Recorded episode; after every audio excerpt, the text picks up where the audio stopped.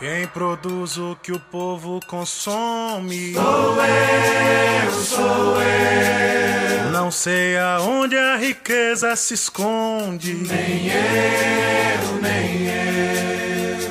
Proletário junto é forte. É esteio de aroeira. Peste, fome, fundo corte. A terra empreita derradeira.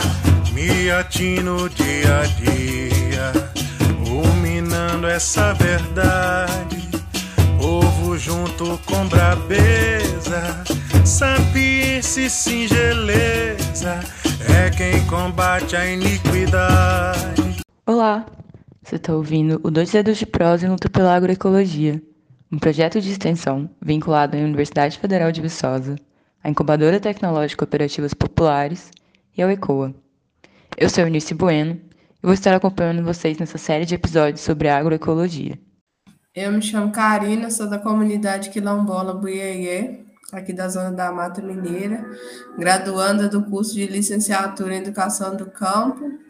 Sou coordenadora juntamente com a Cleonilde da feira quilombola Buiê. E sou coordenadora também do Buiê Projetos Sociais e hoje estou na diretoria de cultura da Federação das Comunidades Quilombolas de Minas Gerais, Anigolo.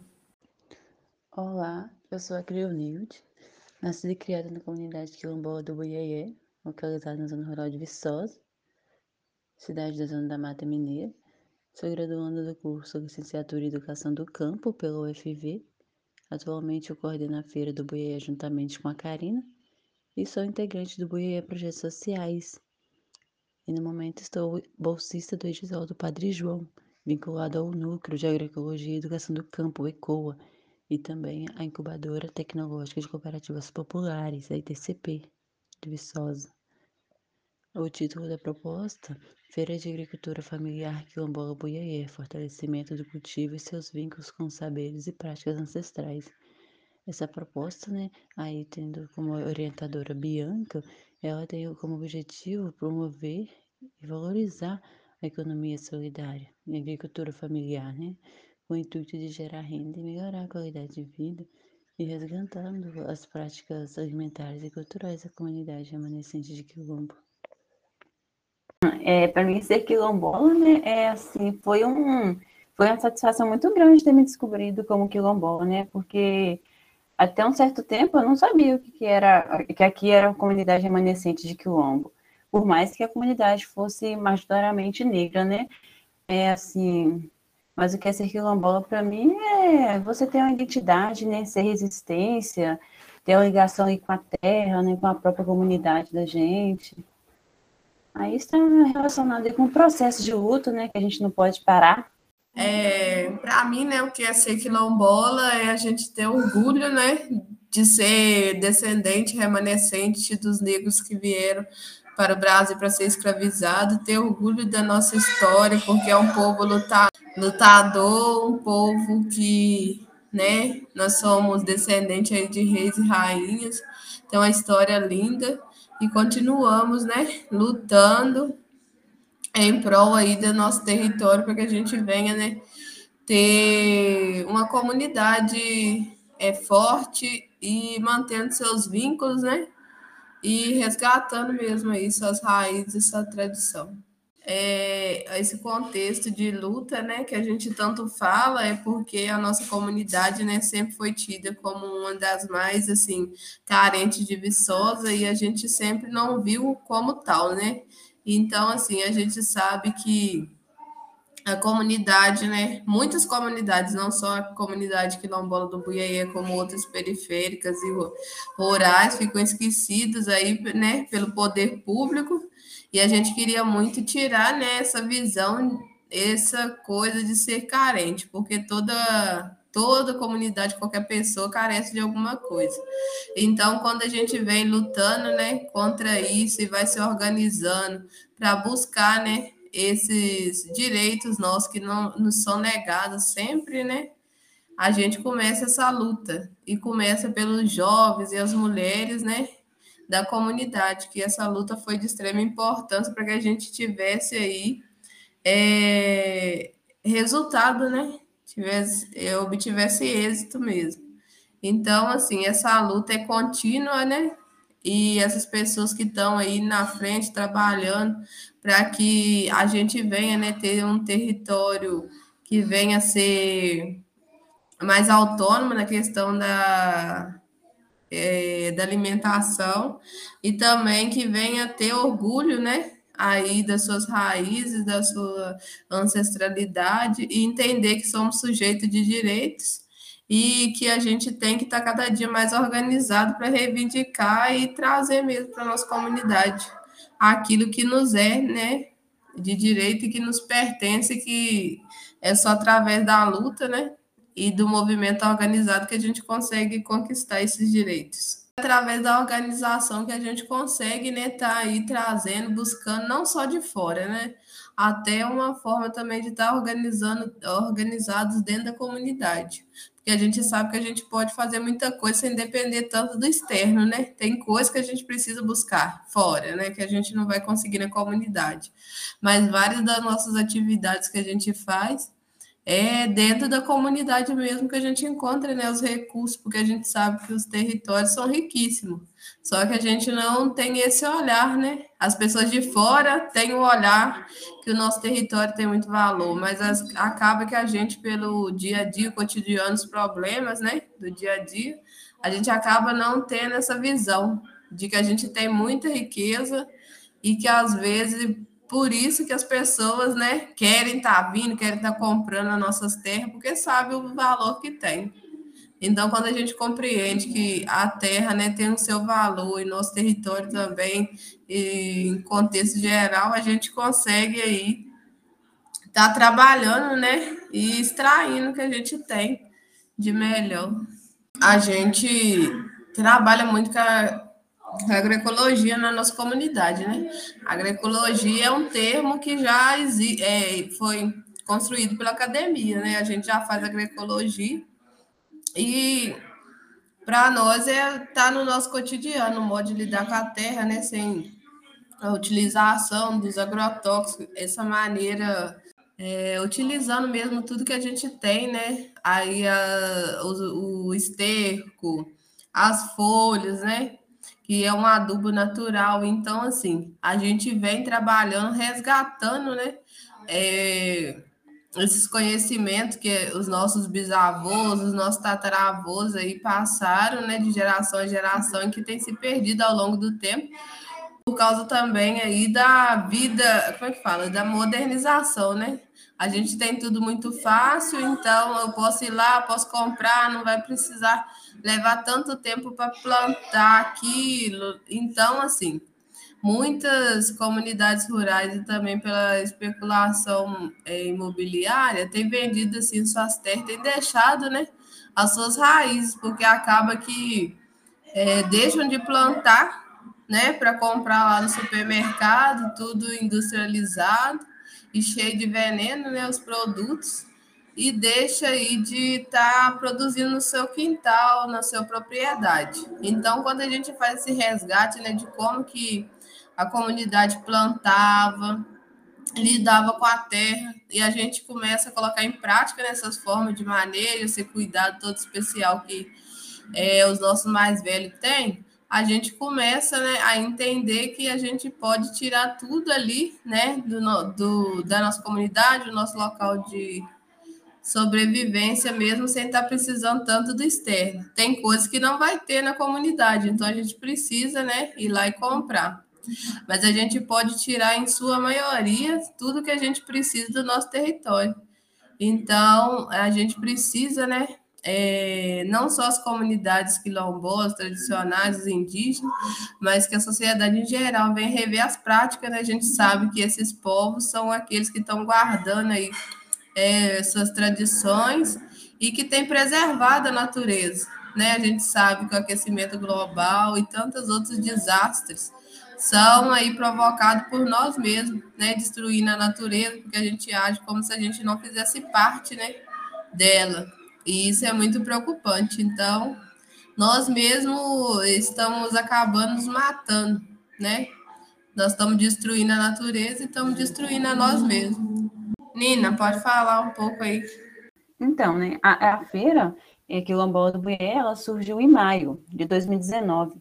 Foi com atividade de extensão do curso de licenciatura em Educação do Campo, com a TC, o acompanhamento tempo comunidade, né, ao qual somos estudantes. É, nesse curso, os dois primeiros anos, né, nos quatro primeiros períodos, tem essa atividade que proporciona os educandos, professores, a virem a uma comunidade que, a fim de conhecer suas histórias, as tradições, conhecer lá seus modos de vida, né, convive mesmo ali no território. E, e nesse intuito, né, é realizada uma aula de campo, é feita uma partilha de conhecimentos, tanto do nosso território quanto dos outros visitantes, né? Aí é, é feita uma colocação em comum dos grupos, e em 2019 tivemos aqui né, a oportunidade de trazer essa turma de estudantes junto com professores né, para a comunidade. Aí tivemos aí três dias de atividades na comunidade. É, planejamos e montamos um cronograma bem assim é, diversificado, né? juntamente com os professores aí que vieram acompanhar, organizamos as visitas, tive, é, tivemos rodas de conversas e organizamos também uma casa, né, um espaço para acomodar todos que que vieram, né? Aí tivemos os cozinheiros que são daqui da própria comunidade. Foi tudo planejado assim para que todo mundo pudesse se sentir em casa mesmo. E, por essa organização, né, a gente contou com a participação da Ariana, Fabiana, Maria Cristina e Ana Paula, que é de uma comunidade vizinha aqui ao Zigue né? Aí todos nós somos do curso licenciatura, da licenciatura em Educação do Campo. Teve também o Júlio né, Cniata, que também foi assim, fundamental importância na organização dessa feira. E no último dia, né, a fim de, assim, de mostrar né, para todos os o que, que tem de mais interessante na nossa comunidade, né? É, a gente ali, juntos com é, os estudantes, junto com os moradores, a gente se juntou e montamos tendas, barracas, né, feitas assim artesanalmente de bambu e palmeira. Aí os agricultores, as cozinheiras, costureiras, expuseram né, seus produtos. Inicialmente, a feira contou com a participação de 10 expositores. Assim, a gente tinha uma variedade muito grande né, de produtos, é, tinha legumes, hortaliças, pães, bolos, doces, salgados, sabonetes, desinfetantes, artesanato e plantas medicinais, né? E assim, a feira acontecia aconteceu né, no, no seu último dia do ATC e assim, tivemos oficinas de trança, turbante, teve oficina de homeopatia e no final também né, teve a cultural com, a, com música ao vivo né, no decorrer da feira. E após esse ATC, nós assim, nos sentimos convocados a fazer com que a feira continuasse, para gerar renda e visibilidade para a comunidade. Foi onde passou a acontecer uma vez ao mês, todo segundo sábado, de 8 a meio-dia. É assim, ela acontecia num espaço cedido, né, por um morador da comunidade, esse espaço nomeado aí como o espaço do Cosme. É, mas aí, devido à pandemia, a gente teve que adaptar a feira, né? Aí os trabalhos, assim, atualmente eles são realizados de forma online. A gente disponibiliza uma lista de oferta para nossos parceiros, né? E essa foi a forma assim, mais viável de, nesse momento de isolamento pandêmico, né? É, também foi um momento de descoberta, né? De aprimorar também nossos conhecimentos na agroecologia, na produção orgânica e também nas formas de circuitos curtos existentes. Mas eu acho que ela falou quase tudo, porque ela só não falou da questão da pandemia, né?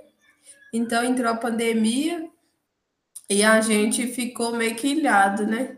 A gente falou como é que a gente vai fazer para é, desenvolver a feira com a pandemia. Aí surgiu para a gente né, uma parceria com o Raiz da Mata, né, que é uma rede de produtos é, orgânicos e agroecológicos, né?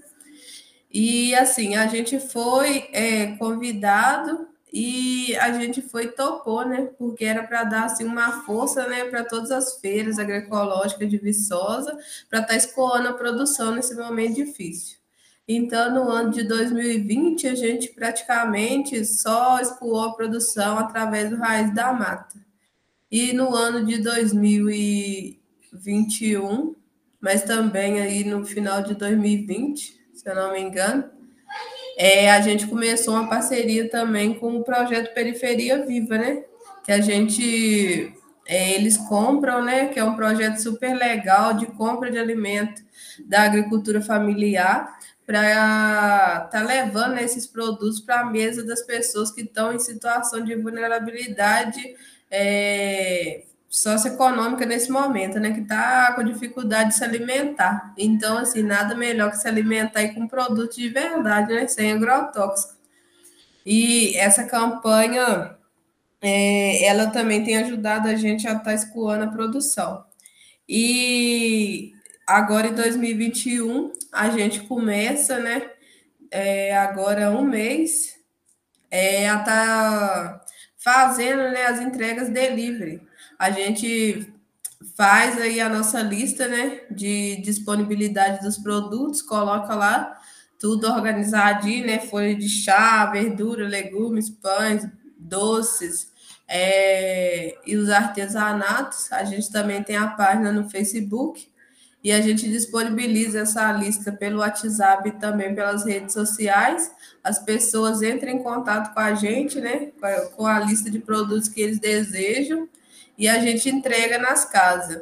A gente tem né, tido aí um retorno bem bem grande assim dessa lista e tem dado certo e a gente tem estado muito feliz assim porque é um esforço muito grande né porque é, a gente tem que ficar porque somos estudantes que ficamos né nesse apoio é, online né de estar tá disponibilizando a lista com os produtos, também está fazendo pagamentos para os produtores, mas a gente está aí muito feliz por ver eles né, cada dia mais motivados a estar tá plantando e estendendo sua produção, né? E outras pessoas também estão tá agregando aí o conjunto. Porque tem muitas pessoas que não estavam antes, hoje já estão também aí vendendo com a gente, estão é, pensando, né, de produzir. Então, isso é muito importante, né, a gente ir contagiando toda a comunidade e daqui a pouco a gente ter muito mais pessoas, né, tá produzindo, vendendo, não só para escoar para fora, mas para nós também, porque aqui na comunidade a gente não só escoa a produção, né, a produção também a gente compra e se alimenta dela, porque a gente sabe que é muito importante, né? Não só vender para o outro né, um alimento saudável, mas que a gente também possa estar tá consumindo. E a gente tem também as vendas, né? Que esses produtores têm de porta em porta. E isso é muito importante, né? Essas trocas que também acontecem. E isso tem, assim, fortalecido, né? A união e a, a agroecologia, o plantio aqui na nossa comunidade. Então, os desafios da comunidade na pandemia foram vários, né? Porque é, a gente teve aí os serviços né, prestados para a gente, que é a questão do transporte público, a médica, e que vem uma vez por uma vez na semana aqui na comunidade atender, esses serviços foram interrompidos, né?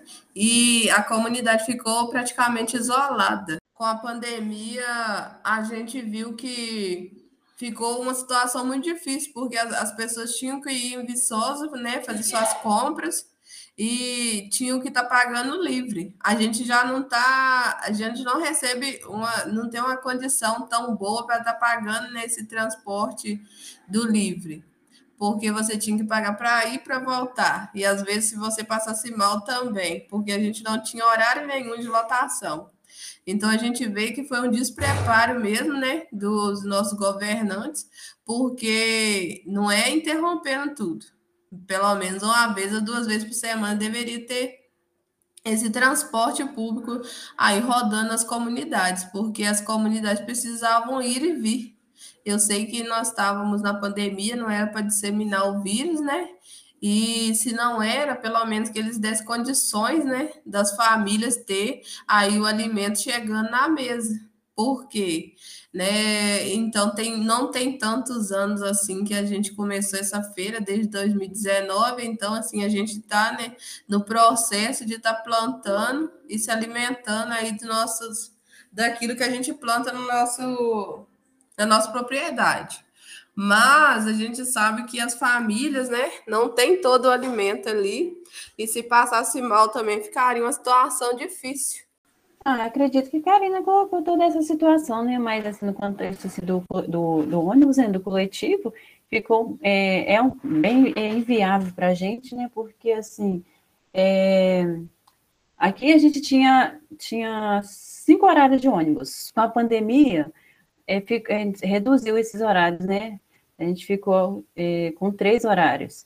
Aí, assim, e também, né, na questão aí da saúde, para a gente poder ser atendido no, no, PSF, era bem, era não, né, é bem burocrático na questão de também de se locomover, porque a médica vinha uma vez aqui na semana, mas só que para a gente poder ser atendido lá em Novo Silvestre, a gente tem que pegar quatro, pegar quatro ônibus, a gente tem que ir daqui do Buiaé, sair do Buiaé, ir até o centro, do centro ir para Novo Silvestre. Aí depois a gente voltar de novo para o centro, para depois ir para casa. Acaba sendo ter mais passagens, né? Aí, isso sim, ficou é, nessa questão aí da pandemia, não só na questão da pandemia, mas antes também da pandemia, né? A gente tem esse impasse aí, sabe? É, e também agora com a pandemia, a médica não está vindo atender, então, assim, é, a pandemia aí só nos mostrou assim, o que já era bem precário, precário aqui para a gente, sabe? Na questão da educação, Nina, porque né, a gente sabe que a pandemia é, não só escancarou né, nas cidades grandes, mas como também nas nossas comunidades, né? O quanto que é, os nossos, né? Os nossos alunos, alunos não, os nossos irmãos, colegas, primos e até nós mesmos, pela dificuldade do acesso né, à internet. Porque todo mundo em pandemia, a gente sabe que não foi fácil, porque muitos de nós utilizávamos os dados móveis, a gente precisava estar né, nas, na universidade ou então nas escolas estudando. Então, com a pandemia, estava tudo muito despreparado, não tinha material suficiente, não tinha internet. E a gente sabe que a gente teve muito problema com isso. E os alunos né, da rede municipal estadual tiveram mais ainda, né? Porque tinha os PETs. Tinha que fazer aí essas pesquisas. Não tem internet. Então a gente sabe que muitos nem fizeram, né? O PET. Então, assim, a gente sabe que quando voltar às aulas, esses alunos vão tão bem atrasados. E assim, né? Porque a gente sabe que o governo aí tem a lei que não pode ficar dando, tomando bomba, né? Toda a vida e vai empurrando os alunos sem saber nada. Então vai chegar lá na frente, né? Os alunos com déficit muito grande aí de aprendizagem, assim. E isso é muito preocupante, né? Porque a gente não tem que ficar passando, né? Porque a pandemia deveria se priorizar a vida, né? E a gente viu que o governo não está nem aí para a vida, né, do, nossa. E a gente vê o descaso mesmo, assim, com a população em geral. Eu acho assim, o que é ser moleque lombola e também tá nesse movimento, né, aqui na minha comunidade, é muito desafiador, né? Porque além de ser, né, a gente está militando essas causas em busca, né, dos nossos direitos de melhorias para a comunidade, a gente enfrenta muito um preconceito muito grande, né? Por a gente ser mulher e o machismo também. A gente sabe que na nossa comunidade ela não tem só as pessoas, né? Os descendentes hoje, né? Assim que são os vizinhos, nossos primos, tios, a gente tem pessoas de fora também na comunidade. Então, isso também é um, uma problemática muito grande. E a gente enfrenta, assim, é, falas, né, que são horríveis às vezes, porque nos desmerecendo mesmo nosso trabalho, porque a gente vê que as pessoas que são privilegiadas, né, muitas das vezes não quer reconhecer e acha que é, não somos todos iguais, somos todos iguais perante Deus, né? Mas a sociedade está longe disso. E a gente sabe que essas pessoas tem ciência, tem conhecimento e gostam de estar, tá, sabe, manipulando as outras que não têm. Esse processo mesmo de alienação dessas outras pessoas. Então, assim, a gente enfrenta também a questão do é, desse machismo também, né? Por a gente ser mulher e desmerecer o nosso trabalho e falar que a gente, né, no caso, assim, fica incomodado, porque a gente sabe que quando, né, é o povo, né, daquela comunidade que está fazendo, é o povo preto, isso não é normal, né, mas deveria já ser uma coisa normal, né, mas a gente sabe pelo processo histórico que isso não está muito normalizado. E aí a gente enfrenta muito isso, né, das pessoas não estarem acostumadas com isso e a gente vê o olhar de julgamento, palavras, né, que às vezes é, são chatas, né, de pessoas que veem um trabalho que é legal e deveria estar ajudando, que são pessoas que têm esse conhecimento, que podem estar somando na luta, em vez de estar nos ajudando com isso, elas só às vezes atrapalham. E a gente faz mesmo, né, as, essa conversa sobre o racismo, o preconceito que existe, que a gente sofre né, a cada dia.